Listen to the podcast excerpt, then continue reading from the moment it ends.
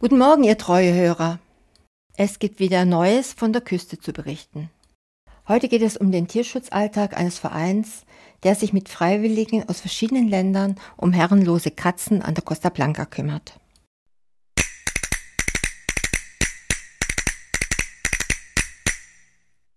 Es sind die schönsten Tage des Jahres. Viele Touristen befinden sich momentan an unserer Küste, sei es Engländer, Franzosen, Schweizer, Deutsche, egal.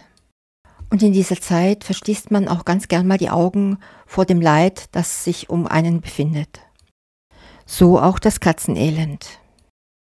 Freilebende Katzen sind oft unterernährt, leiden unter ernsthaften Krankheiten und ihr Leben ist durch Menschen- und Straßenverkehr bedroht. Tuto Protectora Animales ist seit mehr als zehn Jahren an der Costa Blanca als Tierschutzverein tätig.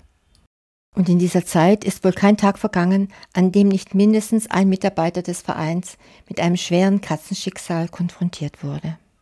Man mag es wirklich nicht hören. Wenige wochenalte Kätzchen werden in Müllbehältern entsorgt oder irgendwo in einem Karton, meistens vor einer Tierarztpraxis an der Straße oder vor einem Supermarkt abgestellt.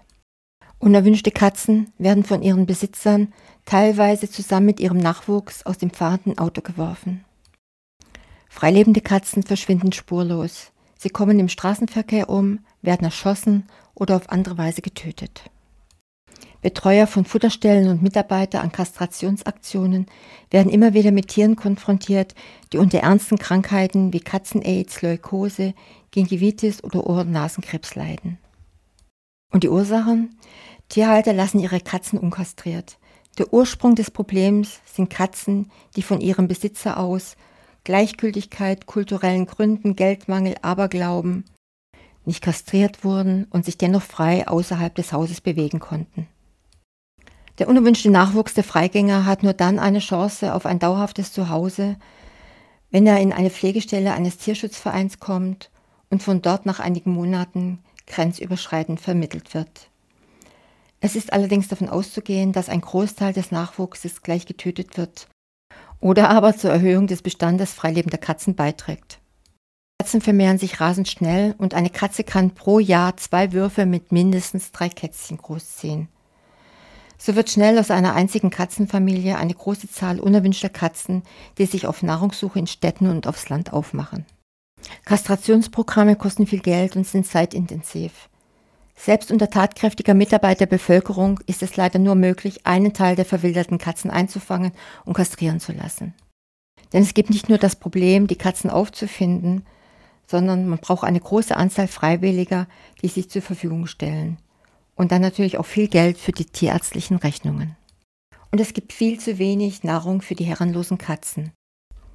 Trotz des noch vorhandenen Jagdzins können sie nicht von Mäusefang allein leben sondern sind auf Ernährung durch die Menschen angewiesen.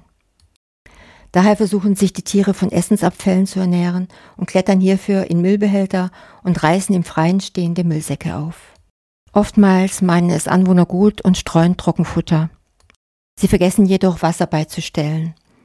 Das Trockenfutter quillt im Magen der Katzen auf und sie gehen elendlich zugrunde. Nur wenige kümmern sich um den Gesundheitszustand der Tiere. Was tut der Tierschutz?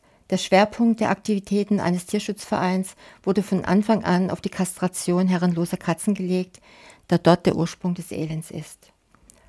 Und ziemlich schnell kam dann auch die Vermittlung von gesunden und zur Adoption geeigneten Tiere hinzu.